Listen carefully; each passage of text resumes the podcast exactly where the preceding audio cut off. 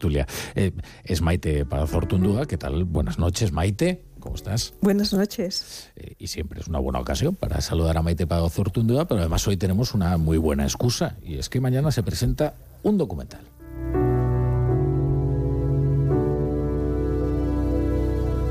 El Lagun representa un poco lo que ha habido de resistencia colectiva eh, frente al intento de imposición de sus ideas y de su política por parte del mundo de, ETA. ¿no? Un ataque a una librería es un ataque al pensamiento, un ataque que han ejercido los totalitarios eh, siempre. Y es que no lo podías comentar, porque no se quería hablar de eso. Ese documental se titula Basta ya, Resistencia Democrática, Conversaciones en la Librería Lagún. Eh, Maite, ¿qué tal? Eh, oye, vamos a ver, vamos a empezar por, por, el principio del todo. Aquí se han hecho muchas leyendas en torno a la resistencia cívica en el País Vasco. Al principio, tres o cuatro, ¿no? O sea, es decir, no era muy numeroso. No, no, no era muy numeroso. Eh, lo cierto es que sí que prácticamente desde los años 80 hubo pequeños grupos de, de pacifistas, eh, con el silencio, sin el silencio, en fin, cosas muy meritorias. Pero nunca, nunca fueron mayorías. Eh, basta ya que llegó en algunos momentos a, conseguir que la gente se quitara el miedo y salir a las calles puntualmente. Eh, sin embargo, cuando no había una manifestación, una gran manifestación, éramos un puñado de gente, un mm. puñado de ciudadanos que, no sé, por hartazgo, por, porque teníamos ya la, decencia de, querer ser ciudadanos libres, como si fuéramos daneses o suecos o austríacos, yo qué sé, llegó un momento en que nos pudo más que el miedo y, que, y sobre todo que el horror de lo que veíamos que pasaba a, nuestros, a nuestro alrededor y sobre todo de lo que pasaba en los pueblos más pequeños. Y pensamos que no les podíamos dejar solos, nosotros, los de San Sebastián, que es de donde surgió Basta ya, es muy especialmente en la librería Lagún. Claro. ¿Cómo ayudó la librería a que se gestara Basta ya? Pues lo hemos ido descubriendo al, hacer el documental. No sabemos por qué, por una especie de instinto, eh, pensamos, ¿por qué no grabamos en Lagun? Además, empezamos las grabaciones durante la pandemia, así que fue un sitio, una vez más, muy, muy, muy especial. Y es que es también protagonista la propia librería, porque allí, alrededor de esos libros, alrededor del trabajo de Ignacio, de Teresa, de, todas las personas que colaboraban en Lagún, gente que no nos conocíamos, le íbamos contando al librero que no mm. podíamos aguantar más. Y nos fuimos conociendo, unos y otros, y al final hicimos una especie de grupo que, creo que, bueno, pues que, hizo un trabajo muy digno y que a mí me parecía que había que recuperarlo. Mm. Y la, la propia librería es también protagonista y tiene que ver con no gritar, con utilizar la razón y la palabra para, hacer frente al terrorismo por una parte, pero sobre todo para defender el Estado de Derecho, que es eso lo que hacíamos, defender el Estado de Derecho democrático, que requiere ciudadanos con todos sus derechos humanos y con libertad de conciencia. Y con ese instinto, porque no sabíamos muy bien lo que estábamos haciendo, pues eh, nos pusimos en marcha. Mm. Y luego hay otra idea que es muy interesante, que es esta de la provocación, ¿no? Eh, eh, ¿Cuántas veces no, cuando se han provocado a, boicots de actos políticos de determinadas formaciones, por ejemplo, estoy recordando Ciudadanos en Rentería, ¿no? que fue aquello violentísimo, ¿no? y sin embargo los reproches se dirigen hacia esos que quieren ejercer su libertad porque los consideran que son unos provocadores. Dicen, ¿por qué va usted allí a provocar? ¿no? Y basta ya, era, era en el fondo una enorme provocación, ¿no? Sí, llevábamos la falda demasiado corta por lo que se ve. Pero mm, eso, eso y un descaro, y hay que reconocerlo, éramos descarados, porque en un ambiente de una tensión moral tan grande, con un acoso tan fuerte, con tantos tabúes, si no hubiéramos tenido esa parte un poco mm, descarada y un humor un poco negro para para tirar adelante no, no hubiéramos sido capaces de, sobrevivir a, la tensión, por una parte, y a esa mala mirada de, los que no hacían nada, a los que en realidad estábamos haciendo de escudos humanos nosotros, hmm. que arrugaban la cara cuando nos veían como diciendo, fíjate qué cosas hacen, cómo se atreven. Mm.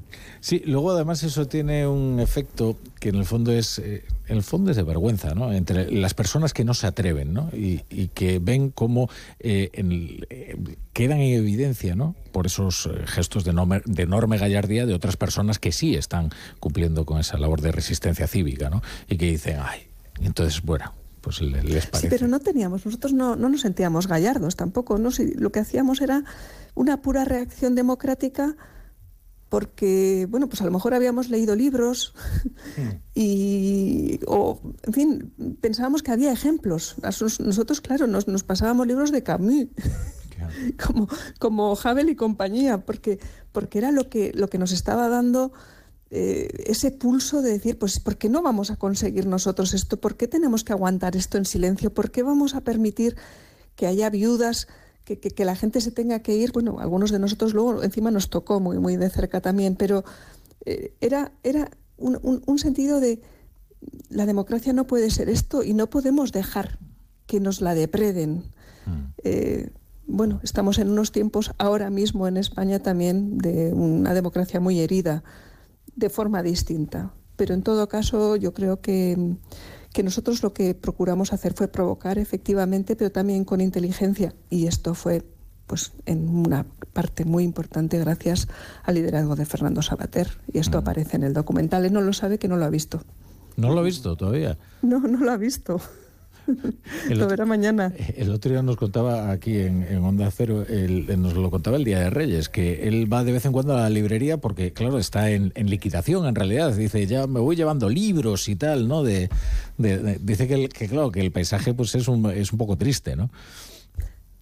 Sí, sí lo es.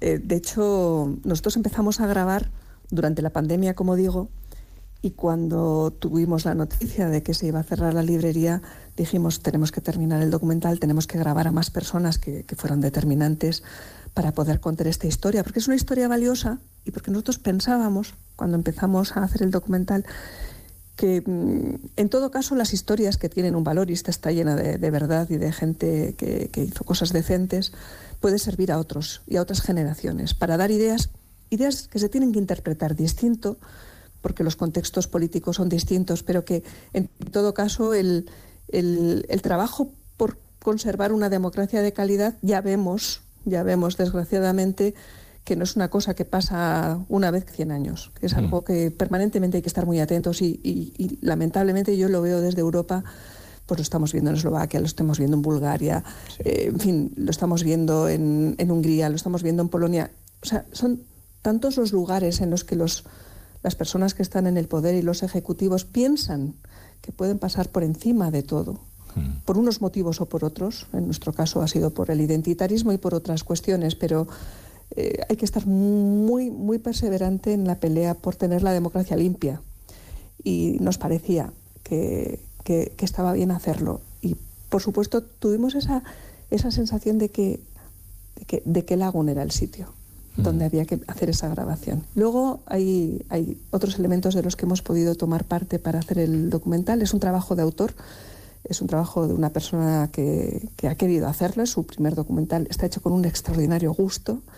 Y hemos tenido también la suerte de que un fotoperiodista que ha visto, ha sido la mirada de, de, la sociedad vasca, pero sobre todo de la sociedad guipuzcoana, que es el epicentro de donde estuvo todo ese perjuicio tremendo y todo eso, todo ese daño tremendo, nos ha, nos ha dejado su, su archivo. Hmm. Él ahora pues eh, prácticamente ya no hace de fotoperiodista, pero nos ha dejado ver su archivo de 20 años. Y ha, sido muy, muy útil para, para darle mucho fondo, para darle pozo también a un trabajo que es reposado, como digo, y además pues que quienes participan lo hacen 20 años desde los sucesos tan graves, tan mm. tensos en los que tuvimos que participar. Sí, ETA fue el asesinato, el coche bomba, el tiro en la nuca, pero también fue el ambiente de delación, la atmósfera irrespirable de tantos pueblos y de tantas aldeas eh, vascas. Eh, es que a veces se olvida que, eh, ETA tenía unos fines, ¿no? Y, se hace mucho énfasis en los medios sanguinarios, pero los fines eran igualmente terribles, porque además experimentó, digamos, lo que, lo que consideraban un paraíso, ¿no? En tantos y tantos lugares donde la vida era sencillamente invivible, ¿no? ¿a, ti qué te parece que, tan rápido se, se haya olvidado todo esto y, se haya homologado una fuerza como Bildu y, la, veamos además apoyada por el, por el PSOE, nada menos que en Pamplona, que tiene una fuerza simbólica para los aberchales eh, indudable. Hombre, no conseguimos limpiar suficientemente ni dar la suficiente importancia a la cuestión de, de las palabras y de los discursos. Y, no estoy hablando de cuentos, estoy hablando de los discursos reales sobre lo que, sobre lo que es la historia de, una sociedad y, los hechos tremendos que, mm, ha pasado muy recientemente. Mm, había demasiados tabúes que no pudimos levantar. En, los años 90 empezamos a escribir eh, en, la prensa regional vasca, fue muy importante aquello, los periodistas empezaron un poco antes de esto a llamar a las cosas por su nombre con una enorme valentía. Además, siempre han sido tremendamente discretos, nunca han querido que se sepa gente como Gastaminza, como Barbería, como Chelo Aparicio, gente maravillosa, sin los cuales no se le habría podido dar la vuelta a, una parte de lo, de lo que se le ha dado la vuelta en la sociedad vasca. Pero faltaba más. Basta ya hizo cosas, pero tampoco fuimos tan mayoritarios. Tuvimos momentos puntuales en que la gente, pues sí reaccionó, pero, pero el, el, pensamiento hegemónico del País Vasco era eh, de, una muy una conllevanza un poco tóxica. Y una reconciliación que se lleva a cabo sin reconocimiento del delito y del daño de verdad, pues genera una situación que queda tóxica, unas heridas mal cerradas y además una estrategia de reescribir la historia. Vamos a ver, fueron derrotados operativamente en el mundo de ETA, pero ellos para nada han aceptado eso como una derrota. Es, eh, eh, hay fenómenos históricos en los que los, los que han vencido finalmente son los derrotados desde el punto de vista operativo. Están en eso, están en esa operación y además son muy buenos estrategas. Una parte muy importante de lo que ha ocurrido en nuestro país en los últimos años, desde el año 2015 hasta ahora y sobre todo desde el 19, con los acuerdos de Llocha de Mar, en fin, tienen que ver con el mundo de ETA y con la búsqueda de reescribir ese pasado, mm. de hacer algún día leyes en las que cuenten cómo fue lo que pasó. Mm. Eso está ahí. Ese, ese, esa infección purulenta está ahí. Y, es porque no le hemos dado suficiente importancia desde un punto de vista colectivo español a, a, lo que tiene que ver el destrozo que se hizo a la democracia española en el País Vasco. Mm. Bueno, las próximas elecciones autonómicas eh, no sabemos cuándo, cuándo serán todavía, pero eh, sí que obtendrá un buen resultado eh, Bildu. y luego un extraordinario resultado. Sí, sí, sí, sí, Y creciente además, ¿no? Porque se ve cómo consiguen llegar sobre todo a gente joven que no tiene memoria de lo ocurrido y, y se van a convertir en fuerza hegemónica, ¿no? Bueno, mm, van a disputar la hegemonía al PNV y tienen, vamos a ver, tienen una estrategia. Eh, es que al final nosotros, mm, quienes hemos, eh, quienes tenemos que representar de alguna manera socialmente unos y otros lo que significa defender la democracia española, muchas veces tenemos intereses personales o particulares o de grupo y no estamos pensando en conjunto en lo que significa la democracia, el Estado de Derecho democrático. Tenemos muchísima gente poniendo bombas eh, entiéndase, conceptuales por todos lados. El mundo de, de Batasuna, que ha hecho tanto daño, necesita ganar la historia, reescribir el pasado, porque es la manera de limpiar sus conciencias, mm. de una forma política oficial. Y ellos no han parado en ningún momento de trabajar en sus objetivos. Y eso nos diferencia. Cuando el Tribunal Constitucional hizo el cumplimiento este de, legalizarlos, había una serie de cláusulas de seguimiento para que ellos se mantuvieran en, el estricto campo que les inducía o que les eh, definía el Tribunal Constitucional. Nadie se ha encargado de hacer el seguimiento y poco a poco se dieron cuenta de que no pasaba nada si se saltaban las, las reglas, si se saltaban las líneas rojas que marcaba el Tribunal Constitucional y cada vez han ido poniendo más chulos. Eso por una parte. Y por otra parte, su estrategia la, la, diseñan con, vamos, la siguen a pies juntillas. Ahora tienen unas caras eh, de chicos y chicas mm, que no son precisamente como, como eran los de los años 80 o 90, pero los que están detrás manejando los hilos son los mismos de los años 80 y 90. ahí tenemos a David Pla. Entonces, bueno, hay que hacer análisis. Claro. Bueno, oye, el, estreno del documental va a ser el, en Tabacalera, en San Sebastián, el, 8 de febrero, ¿verdad? Que es el, aniversario del asesinato de Joseba. Sí, bueno, mañana vamos a hacer el primer estreno en, en Madrid, en los cines Yelmo. Estará Fernando, estará Justi, el, fotoperiodista, y el autor, Juan Vadillo, que es un hombre de una sensibilidad extraordinaria. Yo creo que, que ha quedado contenido, pero muy, muy emocionante. Y el día 8, sí, el día 8 con las canciones del pirata acompañándonos, haremos un homenaje a Joseba, entre otros. Pues recordamos, basta ya, Resistencia Democrática, conversaciones en la librería Lagún. Eh, Maite Pazortundúa, muchas gracias, como siempre, por estar aquí en, en La Brújula. Un gran abrazo, mil gracias. Un abrazo.